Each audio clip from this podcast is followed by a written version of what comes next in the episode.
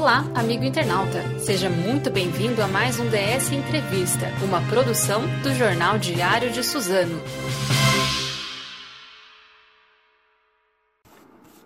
Olá, amigo internauta, leitor do Jornal Diário de Suzano. Estamos iniciando aqui mais uma live aqui no Instagram do Jornal Diário de Suzano. Dessa vez, a nossa entrevista é com o prefeito de Mogi das Cruzes, Marcos Melo, PSDB. Você pode é, encaminhar sua mensagem, sua pergunta aqui para o Instagram do Jornal Diário de Suzano. Estamos aguardando o prefeito entrar aqui na nossa live para a gente dar início é, à nossa conversa. Aqui. O prefeito é, Marcos Melo vai falar um pouco sobre as ações de combate ao coronavírus e entre outros assuntos também vão ser abordados aqui nessa entrevista que está sendo transmitida aqui no Instagram do Jornal Diário de Suzano e vai ser replicada no Facebook do, do Diário de Suzano também. Por lá também você pode acompanhar a nossa conversa, o nosso bate-papo, que deve durar em torno de meia hora. O prefeito vai falar um pouco sobre, eh, além das ações eh, de combate ao coronavírus, sobre o isolamento que ele passou de quase um mês, né? Eh, no dia 8 de maio deste ano, o prefeito foi constatado com, com a Covid-19 no primeiro teste que ele fez. E depois, é, agora no dia primeiro, ele fez na verdade quatro testes, né? Os três primeiros deram, detectaram o, o vírus. E o último teste que ele fez agora no dia primeiro de junho constatou que é, ele não, está, não estaria mais com a doença. O prefeito retomou as atividades agora nesta semana na prefeitura de Mogi das Cruzes, no gabinete. E a gente vai perguntar para ele um pouco como é que foi a rotina dele de, de isolamento? O trabalho dele é, foi em casa, né? Ele despachou com os secretários municipais em casa, é, de casa, né? De forma virtual. As reuniões foram todas virtuais.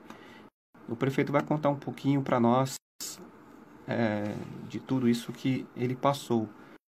E além das ações, é claro, é, de combate ao coronavírus, como todas as prefeituras, Mogi das Cruzes também construir um hospital de campanha.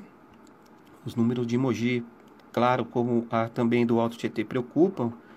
Só para se ter uma ideia, Mogi das Cruzes até agora foram constatados 1.238 casos positivos, último levantamento da Secretaria de Saúde, é, com um total de 104 óbitos. Então é um, é um dado que preocupa bastante.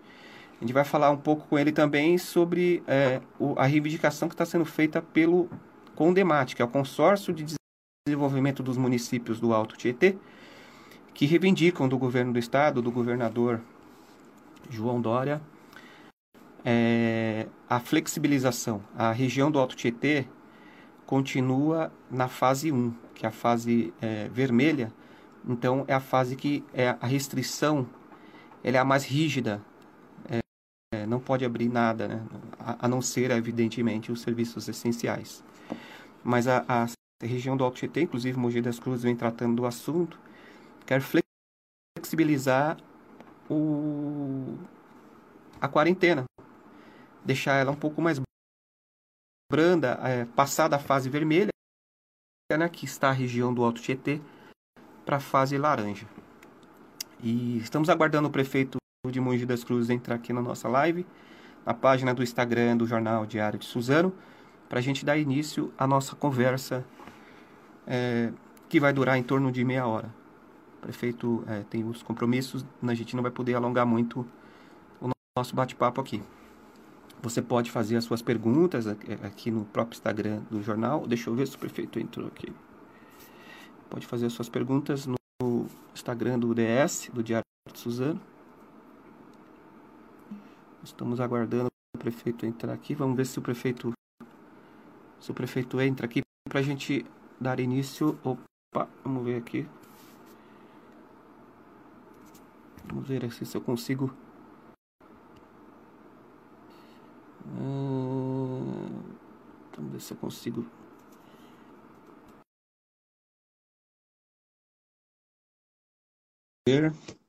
Fiz o convite para ele agora na nossa live. Prefeito, boa tarde. Boa tarde, como é que você está? Tudo bem? Tudo bem, prefeito? Queria agradecer, primeiramente, é, ter aceitado o convite aqui para falar um pouco sobre as ações de Mogi das Cruzes no combate ao coronavírus. É, obrigado. Sei que sua agenda está um pouco apertada, né? A gente tem aí o segundo assessoria 30 minutos para a gente falar nos acompanhando aqui no Instagram e essa entrevista está sendo replicada também no Facebook do, do Diário de Suzano. Obrigado mais uma vez. Obrigado você, Edgar. Obrigado a toda a família do Diário de Suzano. É um prazer poder conversar com você. Eu espero que você entenda, nós estamos retomando a atividade desde quarta-feira. Eu fiquei um longo período é, de quarentena afastado e por isso que a gente tem procurado retomar a atividade. Então, agradecer a oportunidade de falar sobre este momento que nós estamos vivendo aqui em Mogi, em todo o Alto Tietê, momentos muito difíceis para todos nós, mas com muito trabalho, muita humildade, nós vamos superar juntos este combate ao coronavírus. Perfeito. Então, eu queria começar perguntando dessas, como que foi essa experiência. No dia 8 de maio, é, foi detectado que o senhor estava com, com, a Covid-19. O senhor fez quatro testes, que o senhor mesmo publicou é, nas redes sociais, divulgou, né, tornou público esses testes. E no dia 1 de junho, constatou que não tinha mais a doença, né? Como que foi essa experiência? Como que foi a rotina? É, a rotina, claro, o senhor não parou de trabalhar também. A rotina de trabalho e de isolamento em casa. Como que foi? Eu queria que o senhor falasse um pouco para o internauta aqui que está acompanhando o Diário de Suzano. Olha, só para... Eu vou começar ali logo no, no início, como é, nós identificamos que eu estava com o coronavírus. No dia 7 de maio, a Karen, minha esposa, é, reclamou que estava sem olfato. Simplesmente ela não estava sentindo o cheiro da comida, não estava mais tendo o olfato. E o doutor Henrique Naufio, que é o nosso secretário de saúde, a orientou a ir fazer um exame, uma tomografia, fazer uma análise. Porque o teste ela tinha feito no dia anterior tinha dado negativo. Então ela foi no Hospital Municipal de Mogi das Cruzes e fez uma tomografia onde constatou que ela estava com uma inflamação no pulmão. Hoje é, é chamado do vidro fosco no exame da tomografia. Então, se a Karen deu é, vidro fosco na tomografia dela, logo em seguida o doutor Henrique falou assim, Marcos, vai realizar a tomografia, porque se a Karen já está com 25% do pulmão comprometido, nós precisamos identificar e analisar se você também tem ou não algum, alguma inflamação no pulmão. Então, fui fazer o exame de tomografia também no dia 7, logo em seguida da Karen, e também constatou suspeita de Covid no exame de tomografia. Então, os dois estávamos ali com 25% é, do pulmão comprometido por uma inflamação característica do vírus do coronavírus. E logo no é, um tipo de um cotonete no nariz e também na amígdala. E deu positivo o meu e também deu positivo da Karen. Nós fomos para casa logo no início, como é a recomendação, ficar afastado, ficar isolado para não transmitir o vírus para outras pessoas. Eu tive sintomas diferentes da Karen e como os nossos dois filhos também pegaram, ficamos em casa e um sobrinho também ficou em casa porque ele é casado, tem uma filha de um ano e a recomendação é para que não ficasse próximo da filha da esposa que também deram negativo.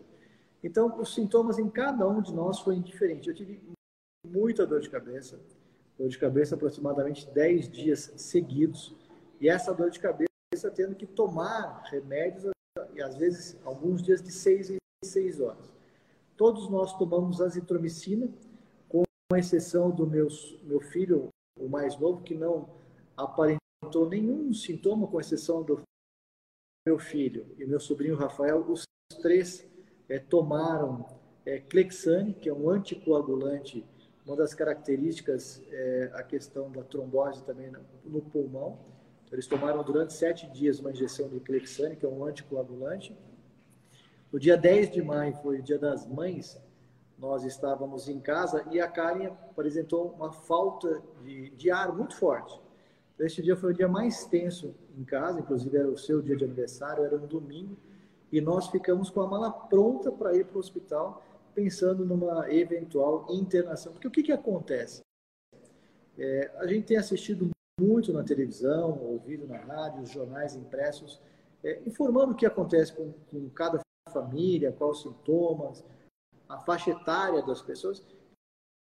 A gente fica muito preocupado. Então, aquele dia foi um dia muito tenso em casa, mas com alguns aparelhos, é, algumas atividades respiratórias de fisioterapia, fisioterapia respiratória é, recomendada pelo doutor é, Henrique Nauf, nosso secretário aqui de saúde, que é médico, que está à frente aqui no combate ao coronavírus na cidade, e o doutor Jean Gorenstein, que é o médico infectologista, que também nos acompanham nesse período. Então, esses exercícios respiratórios permitiram passar o domingo em casa um pouco, ficamos bastante preocupados, inclusive na hora de dormir, e na segunda-feira ela já acordou bem melhor e nós ficamos em casa monitorando é, a oxigenação. É aquele aparelho que você coloca no dedo, ele mostra os batimentos cardíacos e também o nível de oxigenação é, em casa. Então, passamos esses dias isolados, separados, eu continuei trabalhando via telefone, videoconferência, bastante reuniões, acompanhando a equipe aqui na prefeitura. Nós temos excelentes secretários, excelentes colaboradores, e isso permitiu é, a continuidade de todos os serviços. Prefeito, uma curiosidade, uma pergunta até difícil que eu vou fazer para o senhor é em relação às pessoas que estão perguntando aqui na, na nossa live. O senhor, depois que foi curado, é, corre ainda o risco de transmitir a, a doença? Claro, está tá tomando aí todas as precauções. Né? O senhor voltou essa semana para o gabinete. Olha, eu, eu, o meu teste já deu negativo. Eu não tenho mais o vírus. Então, eu não transmito mais os vírus. E fica aquela pergunta, né? Se eu posso é, mais de novo. ser reinfectado ou não. Logo no início do combate à pandemia, é, lá na China, inclusive, tinha relatos de pessoas que pegaram o vírus e a recomendação inicial era depois de 14 dias, se você não teve nenhum sintomas, muitas pessoas vão pegar o vírus e serão assintomáticas, você pode retomar para suas atividades. Mas depois eles identificaram que em várias pessoas, que eu também sou um desses casos, eu fiquei com o vírus 26 dias. Quer dizer, ele ficou dando positivo, positivo, positivo. A Karen, minha esposa, inclusive, está indo já para 30 dias é, com o vírus. Então, várias pessoas foram fizeram um teste depois e falaram a pessoa foi reinfectada. Na verdade, o vírus não tinha saído do organismo destas pessoas. Então, o que nós entendemos hoje, eu já peguei o vírus, devo estar imune. Não sabemos se, se o vírus vai ter, vai sofrer alguma mutação, que ele pode, é, inclusive, é, pode ser reinfectado bem é não ficar no mesmo ambiente, porque se eu viesse trabalhar, eu poderia ser um vetor de transmissão, ia pegar o vírus dela, trazer para a prefeitura e passar para outras pessoas. O que, que eu tenho feito? Eu tenho usado continuamente a máscara, né, como é a recomendação nos ambientes onde nós estamos com outras pessoas, manter o distanciamento, mas a orientação neste momento permanece, pois o vírus é um vírus novo, nós não sabemos qual que é o encaminhamento que nós vamos ter nesse enfrentamento com o vírus ainda. Só nós vamos só conseguir aprender com os países que já superaram isso, ou estão saindo dessa quarentena, mas mesmo esses países que saíram dessa quarentena têm a preocupação de saber se vão enfrentar uma, uma nova onda, uma segunda onda, ou quem sabe uma segunda pandemia. Prefeito, queria que o senhor fizesse uma análise dos, do, dos números que é, Mogi das Cruzes apresenta até o dia de hoje, sexta-feira, né? São é, 1.200, segundo a Secretaria, me passou aqui 1.238 casos confirmados e é, 104 óbitos, né? Os números vêm crescendo não só em Mogi, mas em todo o Alto Tietê no Brasil inteiro, né? Qual que é a análise que o senhor faz é, e paralelamente às ações que Mogi das Cruzes tem feito em relação ao enfrentamento? Só acho que esses números podem cair, tem alguma expectativa, algum planejamento de que isso pode acontecer logo, logo? Olha, o que, nós fizemos logo nisso, no, em março? É, porque nós estávamos assistindo, nós estávamos todos aqui no Brasil, vendo o que estava se passando tanto na China, nos países da Europa, inicialmente a Itália, que foi uma grande referência, com vários casos de óbitos. Naquele momento, nós criamos um comitê gestor, profissionais, médicos da cidade, é, com os profissionais é, da área pública, né, profissionais dos hospitais públicos e privados também. Sentamos, conversamos e definimos um planejamento, uma estratégia para combater o coronavírus. Tanto é que este comitê solicitou à prefeitura, ao prefeito, no caso, a construção do hospital de campanha para 200 leitos. E esse hospital foi construído para que a gente pudesse tratar as pessoas. O objetivo principal do hospital de campanha é tratar quem vier passar com a necessidade de internação. O Hospital Municipal de Mogi das Cruzes, logo no início, foi transformado num centro de referência do combate ao coronavírus. O Hospital Municipal de Mogi das Cruzes tem 10 leitos de UTI. E nós chegamos, inclusive, com um reforço de 10 respiradores essa semana, que recebemos do governo do estado de São Paulo, a ter 47 leitos de UTI. Olha o que nós conseguimos aqui, Mogi, sair de 10 leitos e passamos para 47 leitos, sendo 10 desses encaminhados pelo governo é, do estado. Quando você olha para Mogi das Cruzes, quando nós é, conseguimos olhar para a cidade, é, tanto o Hospital Municipal, o Hospital Luzia de Pinho Melo, os hospitais privados da cidade, hoje nós temos em Mogi das Cruzes 108 leitos de UTI no combate é, ao coronavírus. E quando às vezes você compara com outras cidades, e você tem os números, os números são públicos, é, a cidade, de, por exemplo, de Itaquá contava com 22 leitos de UTI e essa semana também recebeu 10 respiradores para enfrentar o coronavírus. Itaquá não tem hospital particular, então isso dificulta também o combate é, a essa doença. Nós estamos hoje tratando as pessoas, nós estamos com uma ocupação de 45% dos leitos de UTI aqui na nossa cidade. Estamos também é, atendendo não só os mogianos, como amigos, inclusive, da cidade de Suzano. Nós estamos tratando no Hospital Municipal de Mogi das Cruzes de 40% a 45% de pessoas de outras cidades e de até de outros estados. Nós já tivemos pessoas do estado de Goiás sendo tratadas no Hospital Municipal, de Minas Gerais e também da Paraíba. É, a questão é, nós temos que ter condições de tratar essas pessoas. Hoje, em Mogi, nós temos 172 pessoas internadas na cidade parte dessas pessoas em leitos de UTI e parte dessas pessoas é, na enfermaria. Isso no público e no privado também. Então, o que, que nós temos que entender que esta, este acompanhamento, este monitoramento, porque como aconteceu comigo, né? É, quem disse ou quem poderia afirmar que a doença iria ou não evoluir num quadro mais grave, aonde eu precisasse ser internado ou numa enfermaria ou num leito de UTI. A doença é uma doença nova, nós não temos histórico para saber quais são os caminhos, inclusive várias discussões dos medicamentos que são utilizados ou não. Como eu falei, eu tomei a citromicina, que foi a orientação do anti-inflamatório, que normalmente é utilizado no combate à pneumonia ou bronquite, ou seja, um tratamento para os pulmões.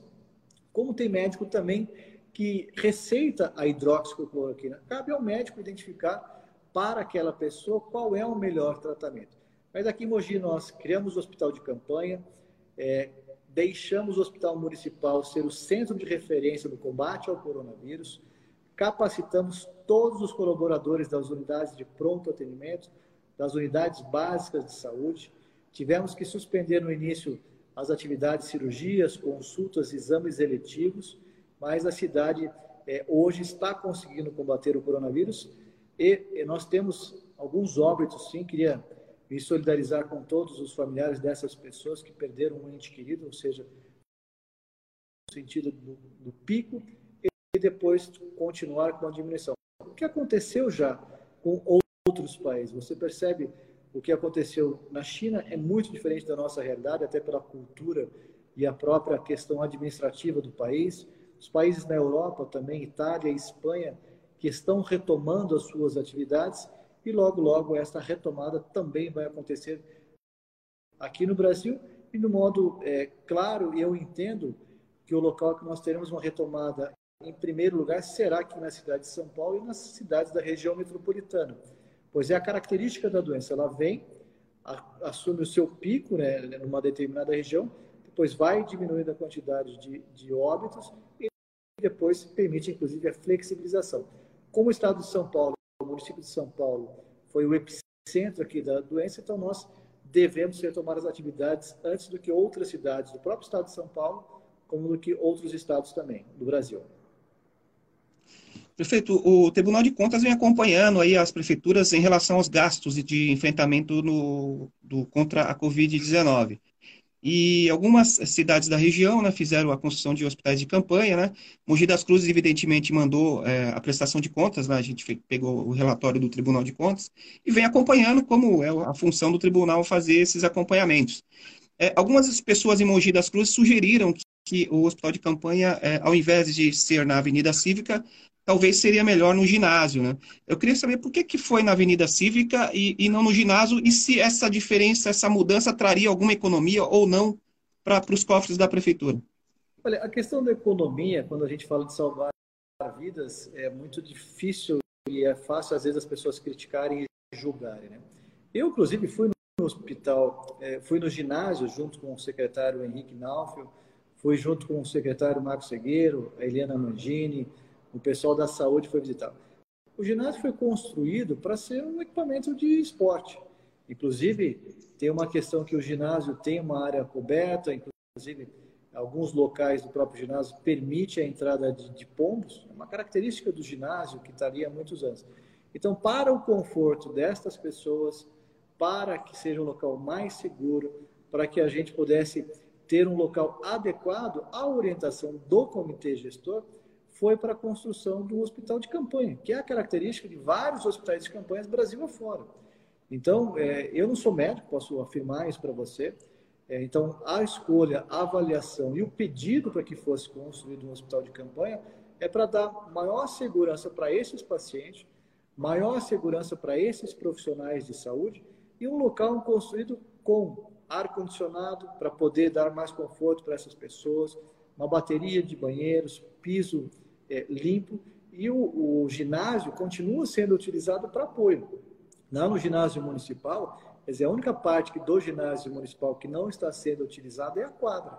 Mas toda a infraestrutura do ginásio municipal está sendo utilizado para apoio é, do hospital de campanha. Vou te dar um exemplo. É na parte do ginásio municipal que está a alimentação dos funcionários, é na parte do ginásio municipal que é feita o preparo da alimentação para as pessoas que estão internadas. É no ginásio municipal onde ficam os médicos ali, os médicos ficam 24 horas por dia. Tem alteração de plantão, tem pessoas que ali estão. É no ginásio também que está o estoque de medicamentos, ou seja, o ginásio está sendo utilizado. E a questão de construir esse hospital de campanha é para trazer mais conforto e mais segurança para essas pessoas. E logo no início, quando nós montamos o hospital de campanha, o doutor Henrique Naufel falou várias vezes: nós estamos montando um hospital de campanha e eu espero não precisar utilizar. Se você for pegar as lives que nós realizamos aqui na nossa cidade, isso foi falado várias vezes. Nós tivemos que abrir o hospital de campanha porque estamos com a quantidade de leitos de enfermaria no hospital municipal é, chegando no seu pico e nós transformamos leitos de enfermaria do hospital municipal em leitos de UTI. Quer dizer, é melhor ter espaço sobrando no hospital de campanha do que ter espaço faltando, que é o que está acontecendo em várias cidades do Brasil afora, onde as pessoas sequer têm um, um leito de enfermaria para receber um aparelho de oxigenação. Hoje, aqui em Mogi, com aproximadamente 30 pessoas internadas no hospital de campanha, como nós estamos com 20 pessoas internadas no leito de UTI, mais as pessoas internadas na enfermaria do hospital municipal. Então, precisa deixar muito claro que o que nós fizemos aqui permite e permitiu à cidade é, tratar e curar essas pessoas. Nós não estamos enfrentando fila para UTI aqui em Mogi.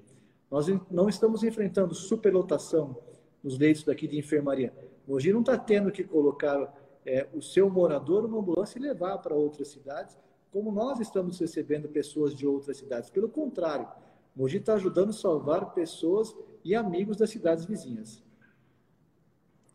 Prefeito, queria saber a sua expectativa em relação à flexibilização é, de uma abertura do comércio é, de Mogi.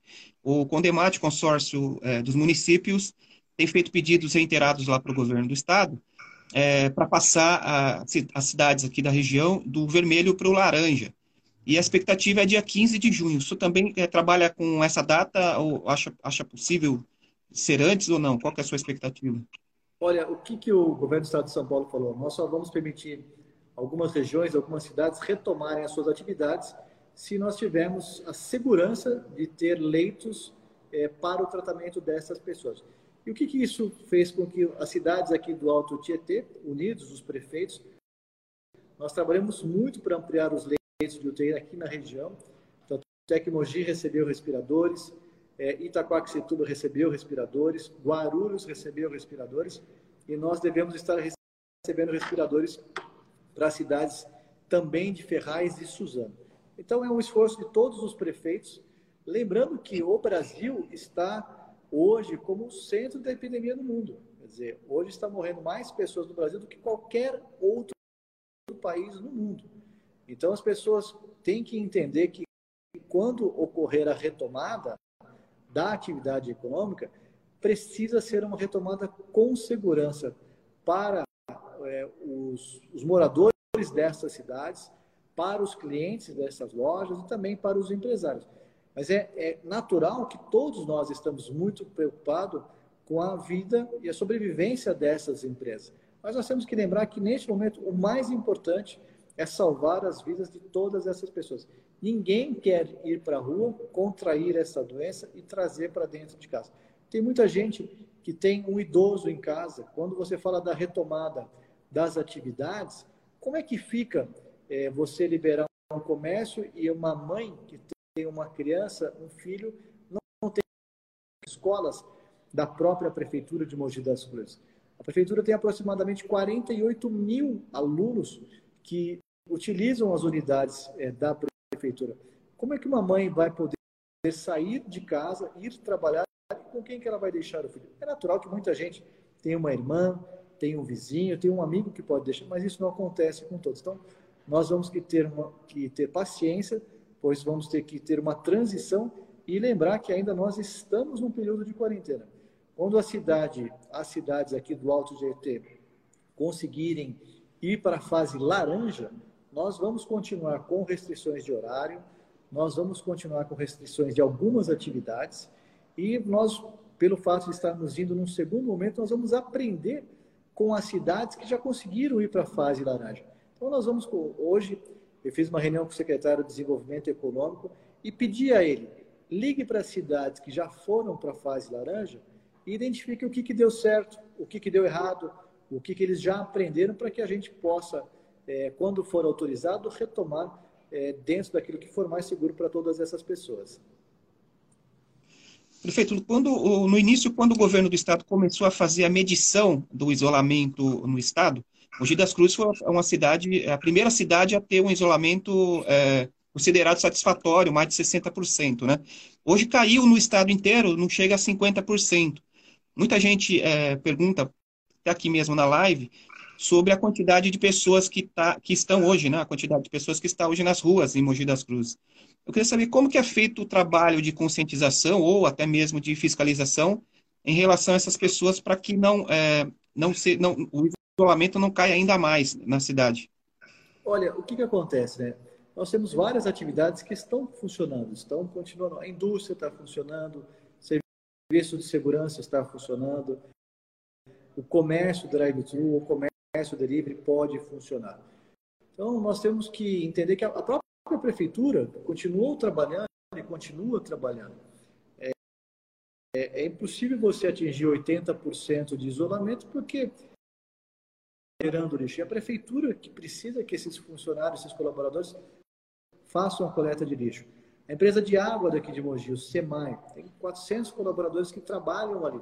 Então, a questão do isolamento, nós temos que é, procurar isolar a maior quantidade de pessoas possível. Mas nós temos que entender que a cidade continua funcionando, ela não parou. Nós simplesmente não desligamos a prefeitura, nós não podemos fazer isso. As empresas de gás, as empresas de energia elétrica, as próprias empresas de telecomunicação, internet, as pessoas estão em casa e precisam se comunicar. Muita gente trabalhando em home office, tendo que reaprender é, a trabalhar em casa, precisando, às vezes, fazer aquisição do computador, instalar uma rede de Wi-Fi em casa.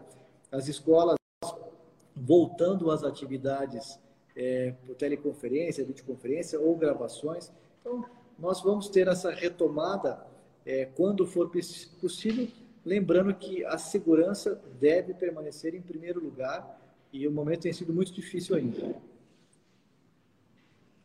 Prefeito, é, é, os prefeitos das cidades da região que vão concorrer à eleição, né, queria falar um pouco sobre eleições. A gente sabe que é um momento é, que a prioridade é o combate à, à Covid-19, só que os prazos eleitorais do, da Justiça Eleitoral continuam. Como que o senhor está vendo essa questão? Eu queria ouvir sua opinião sobre a possibilidade de um adiamento da, do, da disputa do pleito esse ano, para novembro ou dezembro. Olha, isso está sendo muito discutido de uma maneira transparente. Existe uma comissão no Senado Existe uma comissão no Congresso. O presidente que assumiu o TSE agora, o Barroso, já falou também que é muito importante que tenhamos uma eleição esse ano. Se não, não terá uma prorrogação de mandatos, já ficou muito claro. Se ocorrer, será uma alteração da data da eleição, porque a preocupação de todos nós nesse momento é com a segurança das pessoas. Então, nós temos que lembrar que o mesário que for trabalhar ali, o secretário que estiver ali, ele tem que trabalhar com segurança. É uma eleição mais rápida do ponto de vista que é a escolha de prefeito e vereador. Então, são dois números que as pessoas terão que digitar. É diferente quando você tem uma eleição para escolher presidente, governador, senador, deputado estadual, deputado federal, onde as pessoas precisam é, ficar mais tempo na, na sala de votação. Então, nós vamos ter que aguardar é, essa questão e o nosso foco nesse momento, Edgar, de uma maneira muito transparente. Nós estamos preocupados com combater o coronavírus, salvar a vida das pessoas, porque o momento demanda ainda muita atenção. Nós estamos vivendo um dos piores momentos do Brasil. Tanto é que o Brasil está em primeiro lugar no caso de óbitos. É, e esta questão de eleições se trata de um tema do Brasil inteiro, né? É, o estado de São Paulo, o município de São Paulo ou Mogi, é, pelo fato de ter é, contato primeiro com a doença, serão as cidades e serão é, é nossa região deve sair primeiro. Mas outras cidades estarão enfrentando é, o coronavírus. Então tem que ser seguro para o Brasil, não só para a cidade de Mogi ou para o estado de São Paulo. Prefeito, queria falar, a gente está caminhando para o encerramento da entrevista, mas queria falar um pouco sobre finanças. É, os prefeitos da região do Alto Tietê trabalham com a possibilidade de queda de 30% na arrecadação de IPTU e outros impostos é, municipais. E aí eu queria emendar uma outra pergunta, eu queria saber a sua expectativa em relação a essa queda, se vai atingir isso em Mogi, em relação a isenções de impostos, que, é, em relação a IPTU, o que, que foi feito em Mogi das Cruzes no caso dos impostos, é, do contribuinte que tem dívida, como que está sendo feito equacionado isso? Olha, a prefeitura fez é, alteração do vencimento do IPTU de abril, maio e junho. IPTU, o IPTU foi redatado para o segundo semestre. A prefeitura não pode abrir mão, eu como prefeito, mesmo que tivesse é, essa possibilidade, a legislação não permite. Então, nós estamos alterando a data do vencimento. O que, que acontece? A prefeitura depende de transferência do governo do estado, depende de transferência do governo federal, que depende da economia estar funcionando. Isso está fazendo com que a prefeitura tenha que apertar o cinto, tenha que reavaliar, analisar os contratos que estão em andamento para economizar, para poder chegar no final. Não é diferente na residência das pessoas.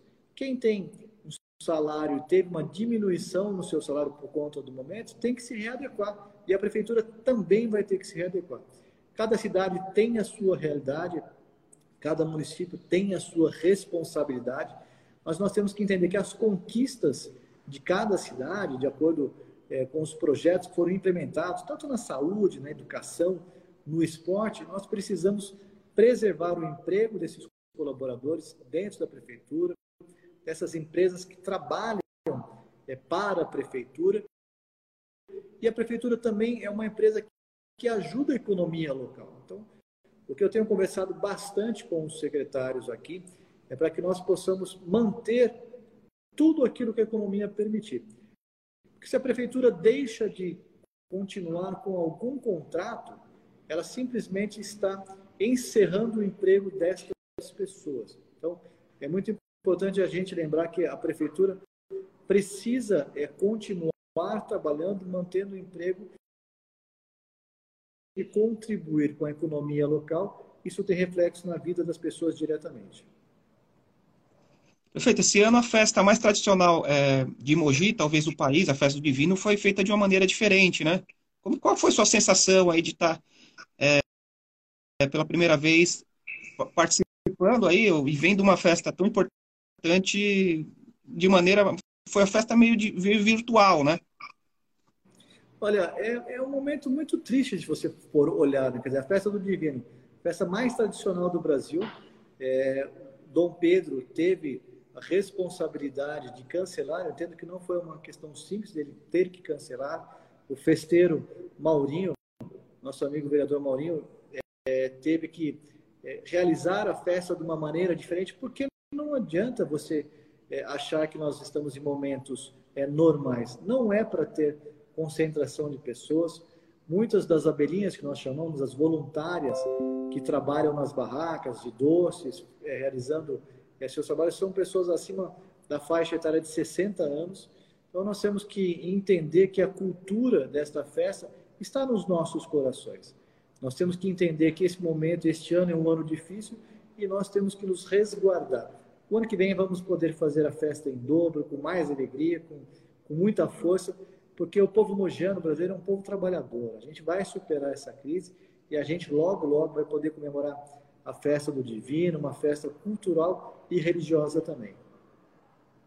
Prefeito, queria agradecer a sua participação aqui na, na entrevista e queria que o senhor deixasse aí uma mensagem final para a gente encerrar a, a, a, nossa, a nossa entrevista, a nossa live. Não sei que o senhor tem outros compromissos. Obrigado mais uma vez pela, por ter aceitado o convite. Eu Bom trabalho aí na. Eu agradeço você pela oportunidade de estar conversando junto. É, nós temos aqui é, bastante trabalho, muita responsabilidade, momento muito difícil. Agradeço você, Ligar, por ter dado a oportunidade da gente conversar de uma maneira transparente, de uma maneira direta. E parabéns você e toda a sua equipe que tem levado a informação para as pessoas neste momento. Tem muita gente ainda criando fake news, querendo é, confundir as pessoas. E meu pedido é que a gente possa é, dar as mãos, trabalhar pelas nossas cidades. Nós temos vários amigos que moram em Mogi, trabalham em Suzano, moram em Suzano, trabalham em Mogi, somos cidades irmãs. Então, nosso compromisso, a nossa responsabilidade é nos ajudar um ao outro para que a gente possa superar esse momento difícil, lembrando que o desafio ainda é o combate ao vírus, salvar as vidas das pessoas.